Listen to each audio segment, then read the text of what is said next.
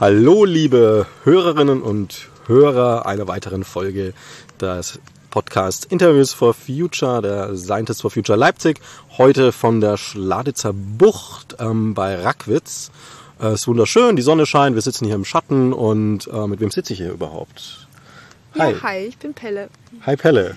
Ich bin Juni, hallo. Und ihr sitzt hier jetzt nicht nur zum Baden, sondern ihr habt ja was gemacht und zwar ähm, das Klimacamp Leipziger Land. Wie war's denn so? seid ihr zufrieden? Es geht jetzt zum Ende hin, ne? Genau, heute war das Abschlussplenum und das Abbauplenum. Wir haben jetzt noch drei Tage Abbau vor uns. Ähm, genau, ich fand es richtig schön. Ich bin auch so ein bisschen erleichtert und gestern hatten wir noch so eine Abschlussparty. Man hat richtig gemerkt, wie so die Last von vielen Leuten abgefallen ist und der Stress von den letzten Tagen. Ja, mir geht's gut. ich glaube auch, also im Ganzen, im Ganzen ist es schon ein sehr positives Resümee, was wir, glaube ich, ziehen können und so ein sehr, sehr, sehr schöne zweieinhalb Wochen oder jetzt, glaube ich, zwei Wochen. Ja. Mhm. Ich war ja selber jetzt recht viel unterwegs auf Klimacamps äh, in Deutschland weit und ich war ziemlich überrascht, muss ich sagen, als ich hier angekommen bin, weil einerseits, es, ist, es steht ja schon gar nicht mehr alles, ne? also es ist ja schon im Abbau und trotzdem ist da ja einiges aufgefahren an Solarpanels und, und Wasseranschlüsse und, und so weiter und so fort. Ähm, das habt ihr alles in einer Gruppe organisiert oder ist das ein Zusammenschluss mehrerer Gruppen? Wer, wer steht mal so gesagt, wer steht hinter dem äh, Klimacamp?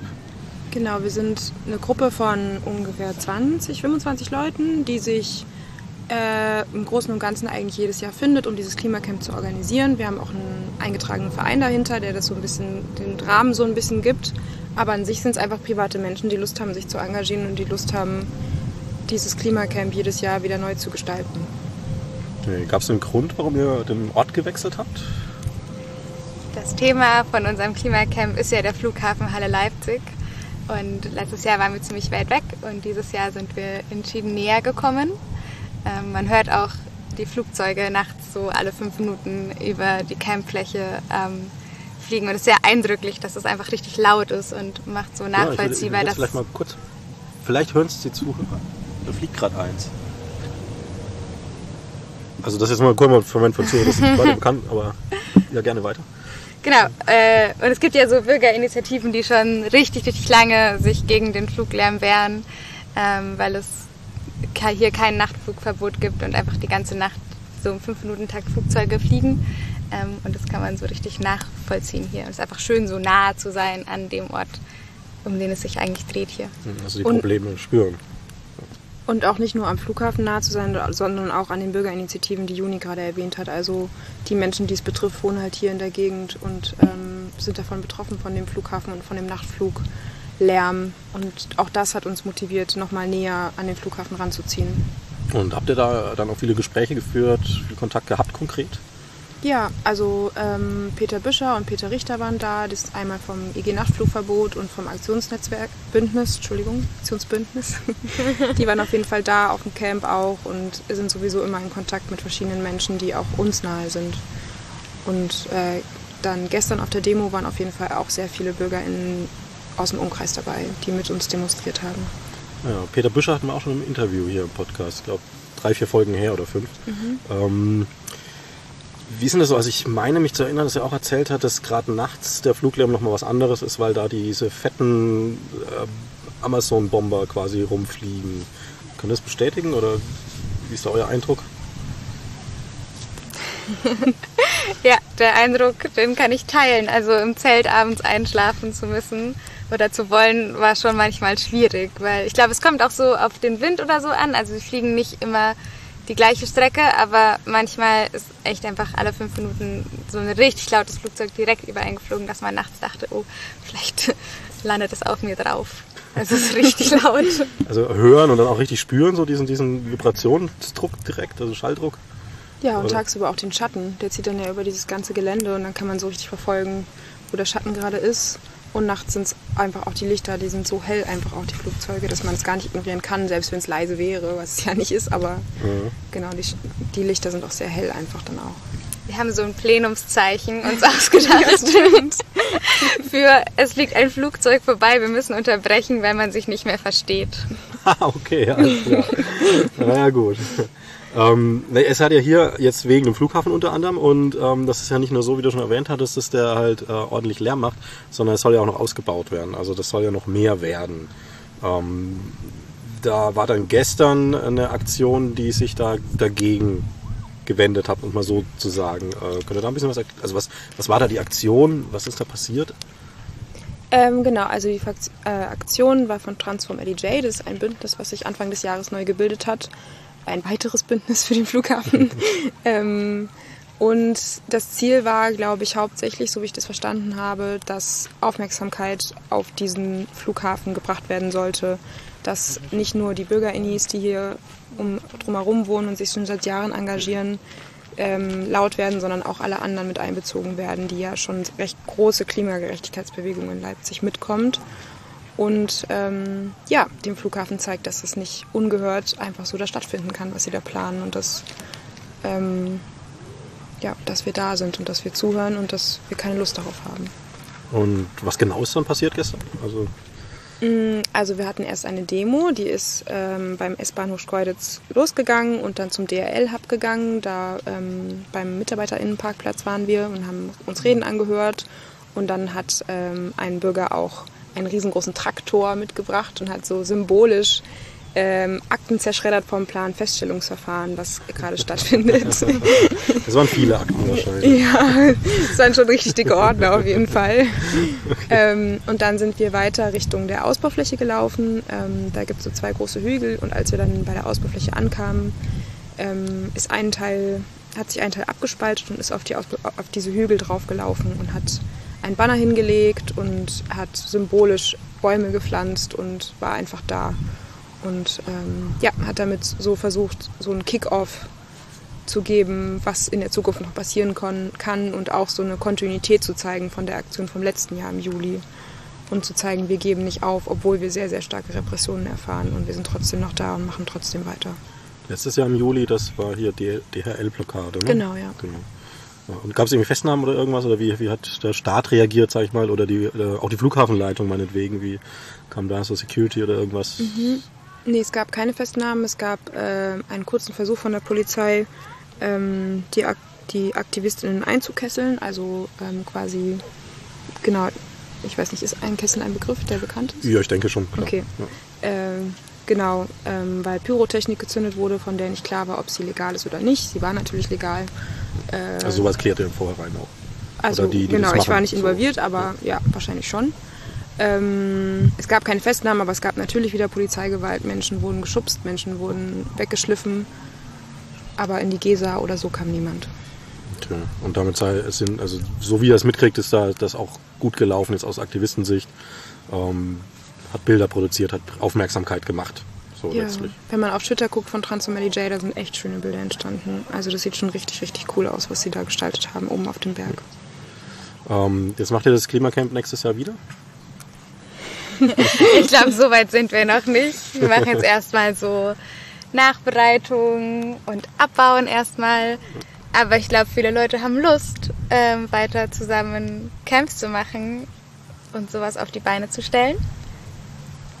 Also ich glaube, irgendwas machen wir bestimmt nächstes Jahr.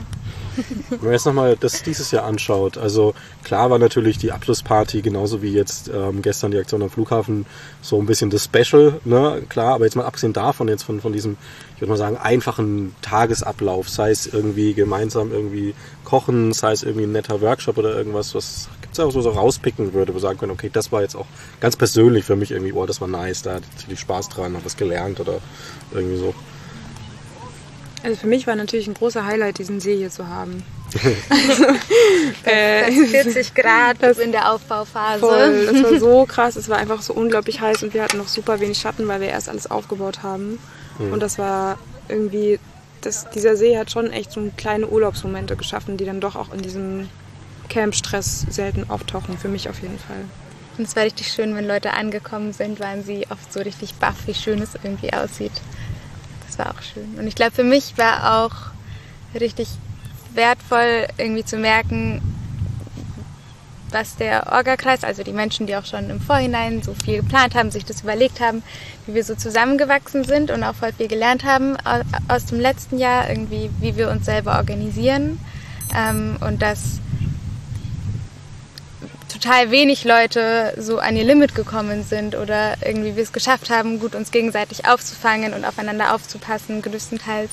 Ähm, ja, und irgendwie nicht total gestresst davon waren, sondern das auch selber genießen konnten und zwischendurch baden gehen konnten.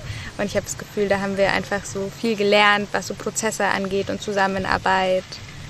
Ja, das fand ich richtig schön. Ich auch ein bisschen Freundschaften gebildet. Ja. Auf jeden Fall. Connections. Ja, voll. Wenn man so intensiv miteinander ja. arbeitet, dann ja. ja passiert das auf jeden Fall. Ja, ist interessant. Also, wenn man zusammen lacht, wenn man zusammen tanzt tatsächlich, ist auch jetzt erforscht. Oder halt irgendwie zusammen. Ja, oder, oder, zusammen irgendwie, sag ich mal, schwierige Dinge. Es kann ja positiv schwierig sein, ne? ja. aber trotzdem ist es ja teilweise schwierig, wie ihr schon erwähnt habt, zusammen äh, überwindet und das, das, sind so verbindende Elemente. Ähm, Gab es vielleicht ein paar Sachen, wo man sagt, okay, das kann besser werden oder irgendwie war ein bisschen schade, ist irgendwas ausgefallen oder ist irgendwas ähm, schief, Chaps gegangen, wo er sagt, okay, kann passieren natürlich, aber ähm, kann man dran arbeiten, kann, kann irgendwie oder seid ihr voll um zufrieden? Sagt, das war einfach nice. Ich glaube, bei so großen Projekten gibt es immer Sachen, die besser laufen können. Und auch wenn irgendwie wir besser aufeinander achten konnten, sind trotzdem Leute irgendwie rausgefallen oder runtergefallen. Ähm, also eigentlich hätte hier so eine Ausstellung von rassistisch diskriminierten Flinter stattfinden sollen der wir irgendwie nicht den Raum gegeben haben in dem Aufbauzeitraum, ähm, die jetzt doch nicht stattgefunden hat, weil die Leute sich dann entschieden haben, wenn sie sich hier so den Raum erkämpfen müssen, dann wollen sie das nicht machen. Was ja richtig scheiße ist, dass es so gelaufen ist ähm, und wo wir jetzt auch in so einem Selbstreflexionsprozess sind, ähm, wie wir es eben noch besser schaffen, auch unterschiedliche Bedürfnisse und gerade von diskriminierten Menschen besser einzubeziehen, besser mitzudenken und diesen Raum irgendwie zu schaffen, weil es uns ja eigentlich total wichtig ist, dass das hier ein Ort ist, an dem eben auch Menschen irgendwie sprechen können und gehört werden, die sonst in der Gesellschaft nicht so viel Platz haben. Also seid ihr in eurem pragmatischen Ablauf so ein bisschen einfach vor euch hingerollt und äh, ist ein bisschen über die Füße gegangen teilweise oder wie kann man das sich also was natürlich passieren kann. Ne? Also, ja, ich weiß ja. nicht, ob man von passieren kann reden kann, wenn es sich um rassistische Vorfälle irgendwie dreht, weil gerade wenn wir sagen, wir wollen irgendwie, ein, wie Juni gerade gesagt hat, ein Raum sein, der bei dem sowas nicht passiert oder irgendwie weniger passiert oder die Aufmerksamkeit dafür da ist. Ähm, und ich weiß nicht, was der Grund, also genau, ich kann glaube ich nicht zusammenfassen, was der Grund dafür war, aber das ist genau passiert und ähm, muss auf jeden Fall von uns noch aufgearbeitet werden und wir wollen es auch unbedingt aufarbeiten, weil auch die Personen, die betroffen waren, einfach ja, gegangen sind und das ja sehr schade ist. Klar. Ist das jetzt was, ähm, wo man vielleicht sagen kann, wo die Politik mal was lernen könnte, weil die macht ja auch viel falsch und ich habe nicht so das Gefühl, dass die davon äh, viel auf, also Fehler passieren. Ne? Ist menschlich oder ist es auch menschlich, dass in einer großen Gruppe mal jemand ist, der vielleicht uncool ist. Ne? Und dann irgendwie, was auch immer jetzt, ne? das war so, aber irgendwie das Aufarbeiten ist halt ein wichtiger Faktor. Ne? Würde da am liebsten vielleicht mal Politiker einladen zum nächsten Klimacamp, sagen, hier, schaut euch mal an, so läuft es. Ja, ich glaube, es geht da ja um gesellschaftliche Diskriminierungsstrukturen, die es in allen Gruppen gibt und von denen auch so Projekte wie wir hier nicht frei von sind. Und genau, ich glaube, wir versuchen uns bewusst zu machen, dass es diese diskriminierten Strukturen bei uns gibt, das anzuerkennen erstmal und dann irgendwie den Umgang damit zu finden. Und ja, ich glaube, es ist eigentlich für ganz viele privilegierte Menschen oder Gruppen irgendwie wichtig, das erstmal anzuerkennen, das zu sehen und dann in so einen Reflexions- und Aufarbeitungsprozess zu gehen. Und natürlich auch PolitikerInnen. Aber so an sich sind wir, glaube ich, schon parteilos. Also wir würden jetzt mhm. nicht unbedingt so eine Parteiveranstaltung draus machen oder so. Ja, das ist, klar. das ist auch, glaube ich, nicht unsere Zielgruppe jetzt nee. hier, dass wir PolitikerInnen lernen können, mhm. besser sich selbst zu reflektieren. Nein, nein. Also, genau. Ähm, ja, vielleicht abschließend habt ihr noch irgendeine, also es ist ja hier Podcast aus und für auch äh, Wissenschaftlerinnen und Wissenschaftler. Ähm, wird darüber hinaus auch gehört natürlich, aber sicherlich ist da ein Fokus drauf. Gibt es da eine Botschaft, die ihr noch hinterlassen wollt oder Grüße an ein Institut? An unsere Lieblingswissenschaftlerin? Zum Beispiel. Ich habe, glaube ich, so, genau, ich glaube, es gibt so die Idee, dass so Wissenschaft und Aktivismus nicht so richtig zusammenlaufen ähm, und es da sehr viele Diskrepanzen gibt und dass ich mir auf jeden Fall wünschen würde und ich das auch von anderen Leuten schon gehört habe, dass es irgendwie richtig geil wäre, wenn Wissenschaft und Aktivismus zusammenarbeiten und sich irgendwie vereinen und diesen Kampf, den wir ja irgendwie teilweise auch gleich kämpfen wollen, zusammenführen und nicht teilweise für mich auf jeden Fall auch gegeneinander arbeiten und dass ich das Gefühl habe, dass WissenschaftlerInnen, die nicht unbedingt gegen uns arbeiten, auf jeden Fall herzlich willkommen sind und sich beteiligen können und das, ja, genau. Und ihr beißt auch nicht oder zwingt Leute dazu, sich irgendwo festzukleben. Was ja offenbar eine Hürde sein kann. Ne? Also genau, wir sind ja kein, also wir, es, ist, es ist ja einfach das Klimacamp, es ist ja an sich eine friedliche Sache, da gehen wir jetzt irgendwie, wir unterstützen das, aber wir planen das ja nicht. Okay. Die Menschen können sich hier selber entscheiden, wozu sie dazukommen wollen.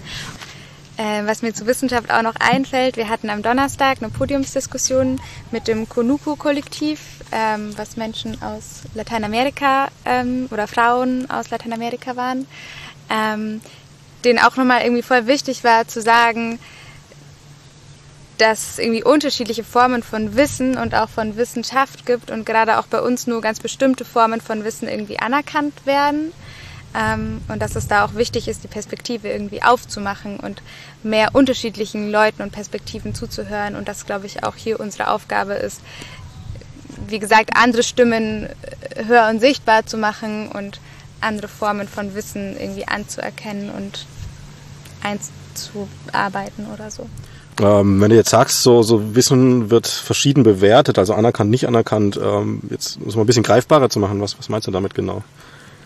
Genau, ich glaube, wenn Wissen von Menschen mit akademischen Abschlüssen kommt und in englischsprachigen Papern veröffentlicht wird, dann nehmen das Leute ernst, dann glauben Leute das, was da drin steht, dann lesen das auch bestimmte andere Wissenschaftler und zitieren das und es ist so ein ganzer Apparat von Wissensproduktion, der in unseren Kontexten irgendwie anerkannt wird und ähm, genau weit verbreitet ist. Und gleichzeitig gibt es aber auch zum Beispiel Wissen aus indigenen Communities, was total alt ist, total wertvoll ist und das aber hier überhaupt nicht anerkannt wird und auch nicht gehört wird und es aber mega wichtig wäre, da auch so die Perspektive aufzumachen und mehr unterschiedlichen Arten von Wissen zuzuhören und auch zu glauben und das irgendwie ernst zu nehmen. Mhm.